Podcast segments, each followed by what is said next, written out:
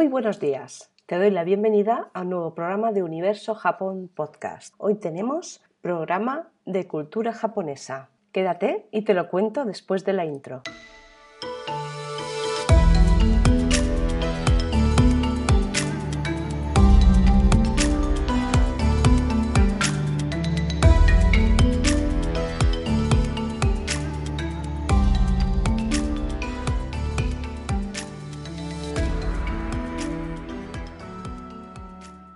De nuevo, me alegra que estés ahí escuchándome otro día más, otro viernes más. Y además hoy tenemos un vamos, un programa fantástico que no quería que pasase muchos más días sin, sin contarte esta, esta faceta de la cultura japonesa que viene mucho al caso, ya que bueno, recientemente hemos cambiado de estación y no quiero que pase mucho más eh, para presentarte este tema. Pero antes de nada, quiero empezar eh, el programa de hoy, bueno, como siempre, te agradezco que estés al otro lado escuchándome. Te recuerdo que este y todos los podcasts que he ido haciendo, mucho más contenido y bueno, que tienes mi newsletter a la que te puedes suscribir en universojapón.com que tienes las redes sociales de Instagram y Facebook en la que me puedes seguir.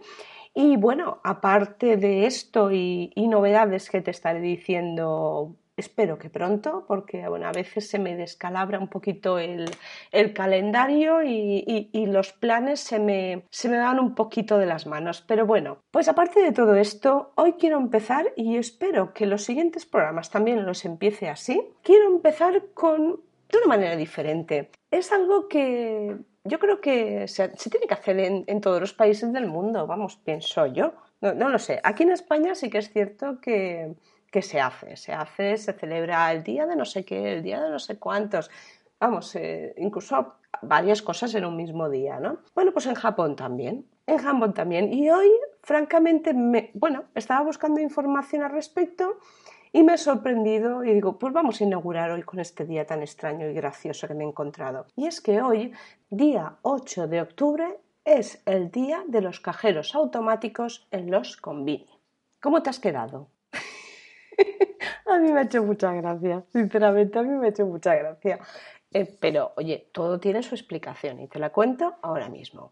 Bueno, te cuento un poquito que este día lo estableció ENET. Enet es un proveedor de servicios de cajeros automáticos en las tiendas de convenis. Bueno, las tiendas convini, las tiendas de conveniencia. En este día que, que se estableció en 1999, Enet se convirtió en la primera empresa de Japón en instalar un cajero automático bancario dentro de una tienda de conveniencia o conjuntamente a una tienda de conveniencia y dijo, pues ya que soy el primero, pues hoy queda dicho que es el día de los, de los cajeros automáticos en las tiendas Convini. Y así se quedó. ¿Qué te parece? Oye, a mí me parece muy interesante, es algo muy chulo.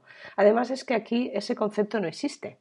Ese concepto de tienda de conveniencia, no, aquí tenemos los chinos de toda la vida, que eran los anteriores todo a 100, a 100 pesetas, no a 100 euros, a 100 pesetas, que ahora se, bueno, se han convertido en los chinos. Todo el mundo lo llama los chinos, los chinos, pues bueno, pues los chinos.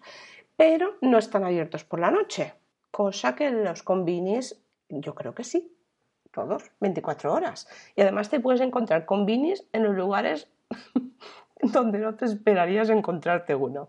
Es curioso y mucho más curioso el hecho de, tener un cajero dentro. Yo creo que aquí nos vendría incluso muy bien. Pero yo creo que hay que tener en cuenta que en los convenios ellos pueden hacer muchísimas cosas, desde pagar facturas diferentes hasta pagar el seguro médico.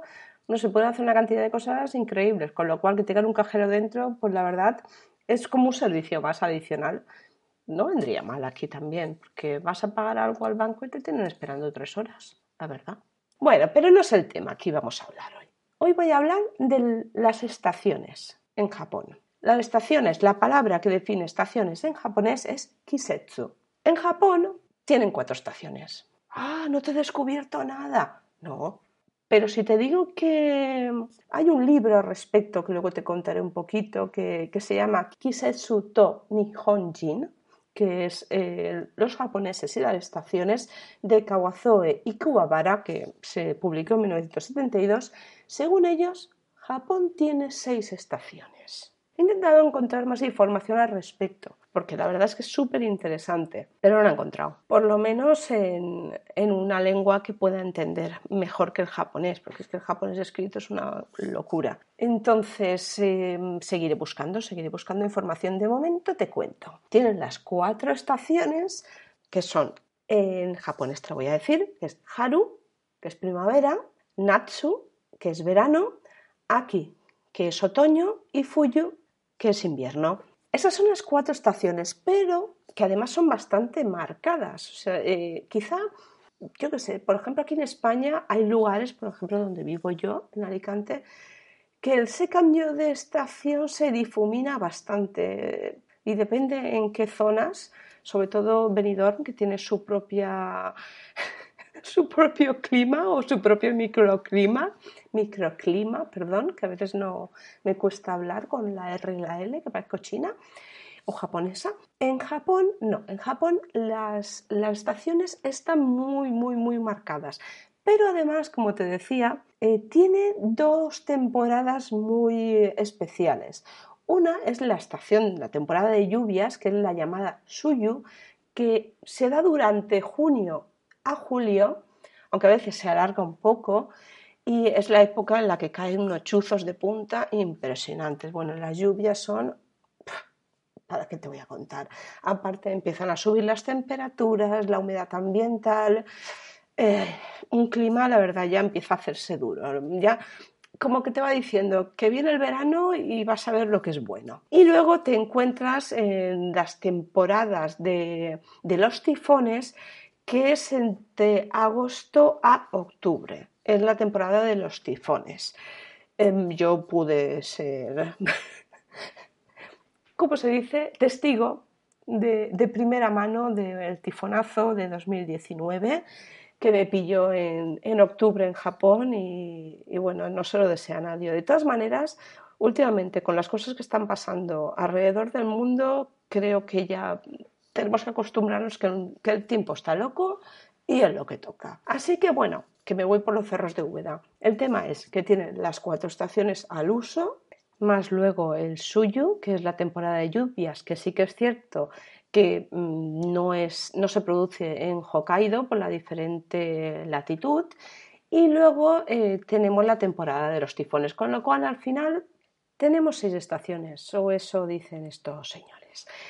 Como continuación a todo esto y ya un poquito el, pues eso, eh, lo que te comentaba de, que son muy marcadas las estaciones y, que para ellos es más, el significado que para ellos tienen las estaciones, eh, ya no tanto a nivel histórico, porque sí que es verdad que a nivel histórico como Japón ha dependido mucho del clima para, para, lo que es el plantar el arroz y demás.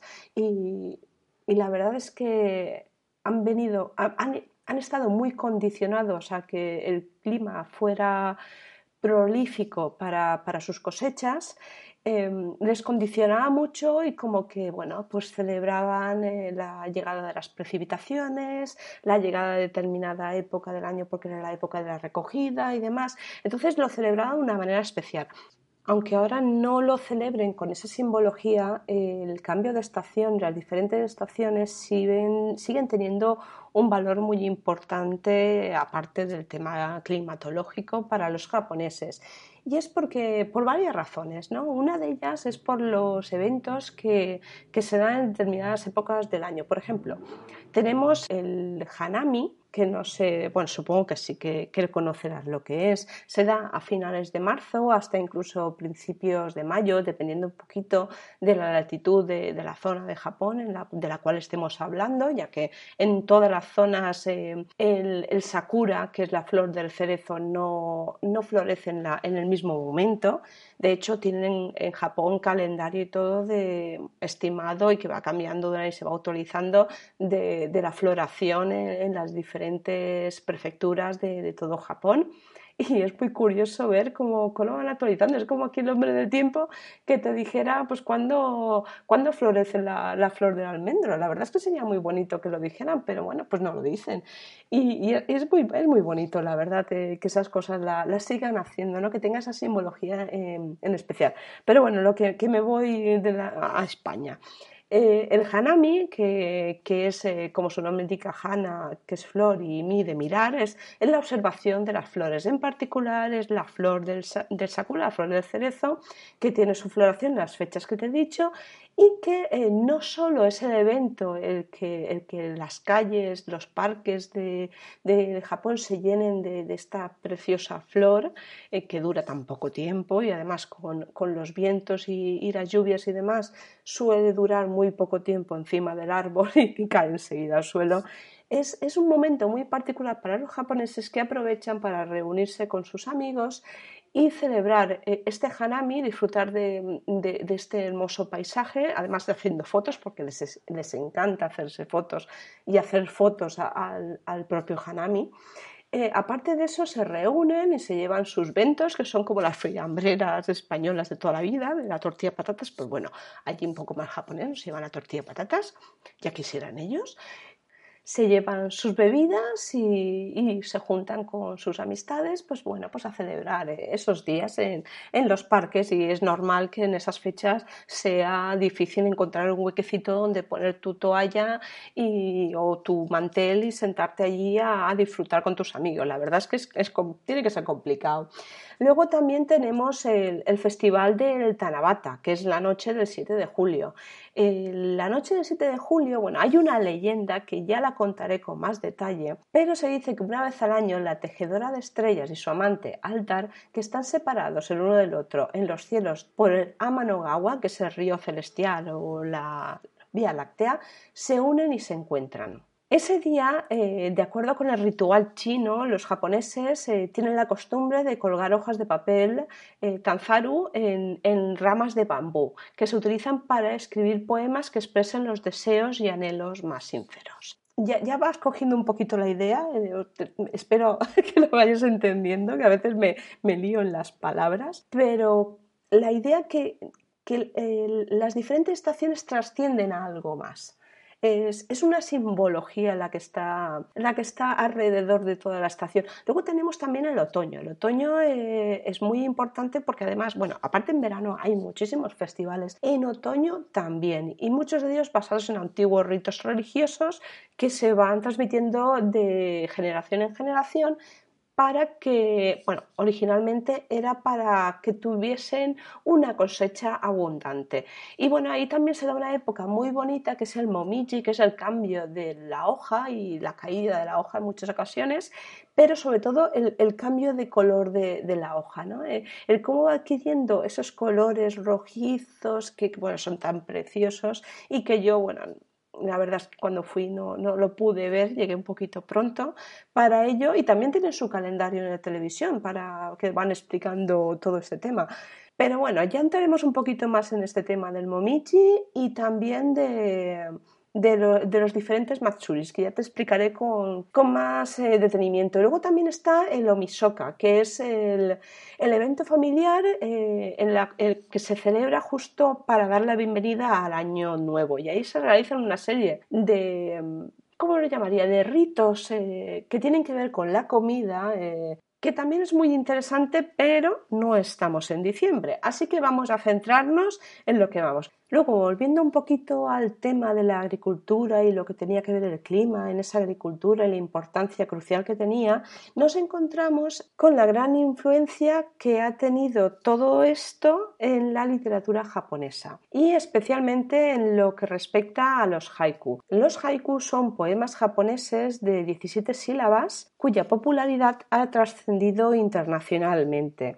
Son poemas, como puedes ver por las 17 sílabas, muy, muy, muy breves, y en los que los japoneses, eh, los poetas japoneses creaban estos haiku, usaban un lenguaje en particular que se llamaba kigo, que son palabras especiales para expresar las estaciones. Por ejemplo, una palabra muy complicada, kacho fugetsu, que significa flores, pájaros, vientos y luna.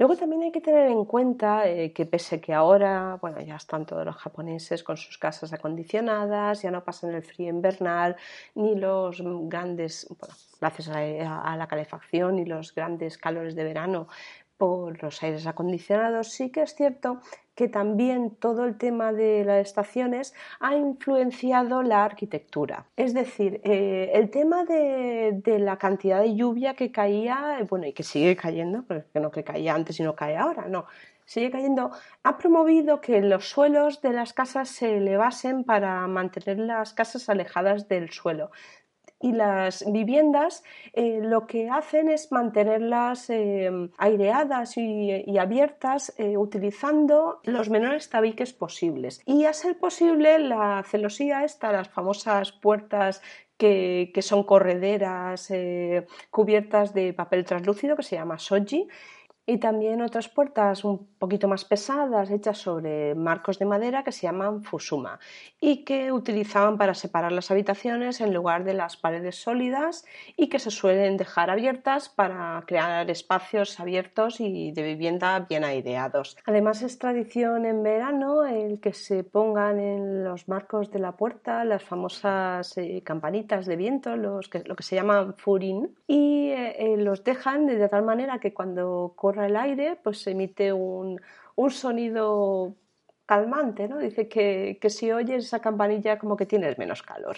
bueno, Quizá aquí tenemos que implantar el tema de poner aquí campanillas para que tengamos menos sensación de calor, porque aquí el bochorno también en verano es horroroso. Bueno, yo creo que lo voy a dejar aquí. He abierto ya muchos temas eh, que seguiré desarrollando. El tema de los Matsuris, la leyenda del Tanabata, muy interesante, habla que hablar de ella, la comida especial que se hace en la época previa al fin de año y bueno, eh, la limpieza de fin de año, porque es que, es que hay muchas cosas, muchas cosas, pero todas surgen de ese sentimiento tan particular y tan japonés que todavía está muy arraigado a su cultura histórica y que espero que nunca pierdan porque se perdería gran parte del encanto que tiene Japón. Lo dicho, lo voy a dejar aquí, no me extiendo más y te espero en la web universojapón.com para que te suscribas a mi nueva newsletter. Te espero escuchando los diferentes programas del podcast si no los has escuchado todavía